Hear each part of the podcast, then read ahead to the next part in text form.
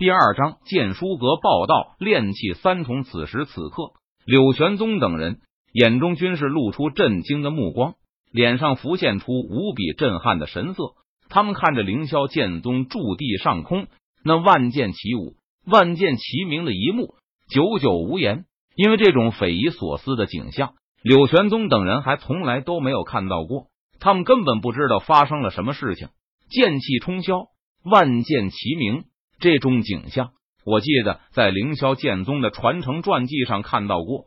每当有剑道绝世天才出现时，就会引发这种异象。宗主，今天是凌霄剑宗一年一度招收新弟子入门的时间，而现在正是新入门的弟子开始修行入门功法的时候。我猜测，应该是某位弟子在修行入门功法时，因为天赋出众。激活了某种特殊的剑道体质天赋，这才引发了此次的异象。这时，一名长老像是想起了什么，他脸上浮现出震惊的神色，解释道：“能引发如此恐怖的异象，究竟会是怎样的剑道绝世天才呢？”柳玄宗闻言，他脸上的震撼之色不减，心中就像是那无边无际的大海般，掀起了波涛汹涌的巨浪，久久无法平静下来。柳玄宗不仅仅是凌霄剑宗的宗主，他本人也是一名剑道强者，在剑道上拥有绝佳的天赋。但是，就算是柳玄宗当初刚开始修炼时，也没能引发如此恐怖的异象。查，立即派人去查。如此剑道的绝世天才，既然出现在我们凌霄剑宗内，那就是凌霄剑宗的幸运。所以，要不惜一切代价找到他，就算倾尽所有资源。也要培养他。柳玄宗脸色微沉，目光之中有精芒闪烁。他没有任何犹豫，立即下令道：“自千年前凌霄剑宗因为青州魔道之乱，导致数名老祖陨落，并且从那以后，凌霄剑宗就再没有诞生过老祖级别的强者了。因此，这就使得凌霄剑宗在这千年来实力不断衰弱，就连在青州内的宗门势力中。”凌霄剑宗的地位都是一落千丈，不复从前的辉煌。如果凌霄剑宗真的能够出现一名剑道的绝世天才，成长为老祖级别的强者，那么凌霄剑宗想要重返千年前的辉煌时代，轻而易举，易如反掌。想到这里，柳玄宗等人的眼里精芒不断闪烁，心中都是火热不已。是宗主。凌霄剑宗的长老们闻言，互相对视了一眼，他们都是激动无比的点头领命道。而此时，造成这一切的罪魁祸首陈宇，他看着因为自己觉醒了无极鸿蒙混沌剑体所引发的异象所造成的巨大轰动，心中感到有些慌乱。陈宇原本还想着依靠签到系统，在剑书阁默默签到，暗中苟着发育，等到实力天下无敌了。他再出去浪，结果这才刚刚开始第一次签到，他的计划就失败了，自己就要暴露在众目睽睽之下了。系统，你有没有办法帮我遮掩住身上的异常？陈宇脸色微沉，目光焦急，他连忙在心中暗暗问道：“第一次签到就获得了丰厚的奖励，觉醒了无极鸿蒙混沌剑体，在凌霄剑宗内引发了一项。”造成了巨大的轰动。原本陈宇应该是高兴的才对，不过他并不想引人注目，被凌霄剑宗的人发现自己的奇特之处。因为这个世界非常危险，动不动就打打杀杀的，这很容易就会死人的。所以陈宇想要在凌霄剑宗默默签到，他暗中苟着发育，偷偷变强。第一，宿主请放心，系统已经开启屏蔽功能。隔绝了您身上的气息。很快，在陈宇的脑海里响起了系统那冰冷而机械的提示声。只见陈宇身上的浓郁的无极鸿蒙混沌剑体的气息被系统屏蔽。随后，凌霄剑宗驻地上空正在飞舞、发出尖锐剑鸣之声的无数宝剑神剑失去了气息的感应，纷纷飞回了原来的地方，异象消失。陈宇见状，不由得暗暗松了一口气，他那忐忑的心情也放了下来。这样一来，应该就没有人能发现刚才引起异象的人就是我了吧？陈宇在心中安慰了一下自己，他走上前去，将剑书阁的大门轻轻打开。只见剑书阁内有上下三层，每一层都陈列着一行行的书架，而每一行书架上都摆满了古老和陈旧的书籍。不过，从每本书籍上那平整的纸张来看，这些书籍在平时应该很少被人翻阅。但是，即便如此，每本书籍的封面上都是干干净净的，没有落下一丝灰尘。由此可以看出，这些书籍。应该每天都有人来进行打扫。你是什么人？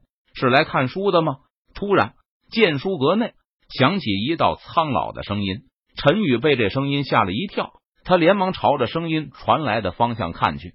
只见在剑书阁内一层楼的角落，有一名身穿灰色麻衣、满头花白、满脸褶皱的老者，他正躺在一张椅子上，手中拿着一本书籍。前辈您好，我叫陈宇。是今天刚入门的新弟子，是被执事大人安排到剑书阁来打扫卫生的。陈宇虽然不认识眼前的老者，但是对方能在剑书阁内看书，想来也是凌霄剑宗的人，因此陈宇不敢怠慢，他连忙向灰色麻衣老者抱拳行礼道：“哦，原来是这样啊，陈宇，你不用拘束，我就是剑书阁的阁主王博，你叫我王老就行。”平时都是我在看管剑书阁，剑书阁的活很简单，平时只要整理一下弄乱书籍，打扫一下这里卫生就行。但是我老了，这些活我都干不动了，自知根本没有几年好活了。于是我就向杂役院申请安排一个新的杂役弟子来剑书阁接替我的职责。王博从椅子上站了起来，他将手中的书本放到书架上，笑着说道：“王老。”我觉得你看起来还挺健朗的，应该能够长命百岁的。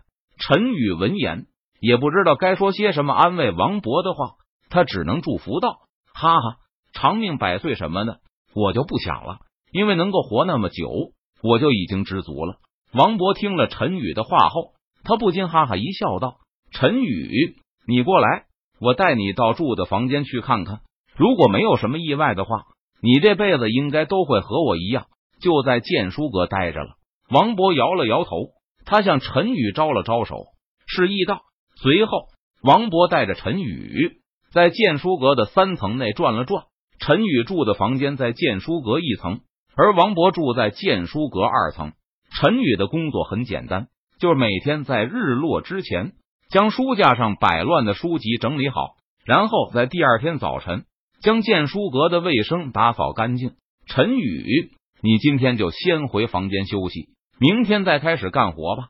王博领着陈宇参观完了剑书阁，他看着陈宇嘱咐道：“是王老，你放心吧，我一定会认真工作的。”陈宇闻言，他伸手拍了拍胸膛，立即点头保证道：“陈宇对剑书阁的工作感到非常满意，因为这工作既不忙又轻松，人少而清闲，不会被人轻易打扰。”正好适合他默默签到，暗中修炼。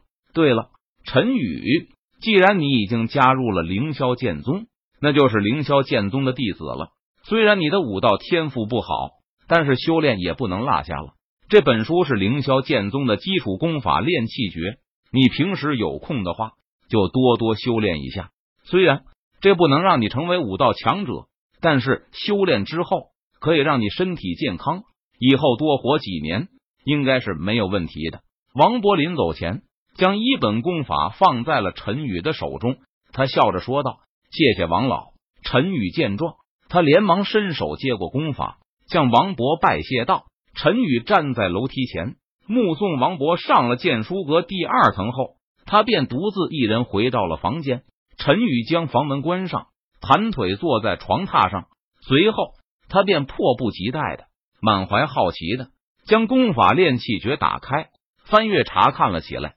炼气诀不仅仅是凌霄剑宗的基础功法，在整个青州乃至整个玄天界，大部分的武者刚踏入武道的时候，修炼的都是炼气诀。因为炼气诀是经过无数代人检验，最终才确定的一种最适合初入武道之人修炼的功法。武道境界划分为炼气期、开窍期、通脉期、筑基期、虚丹期、金丹期。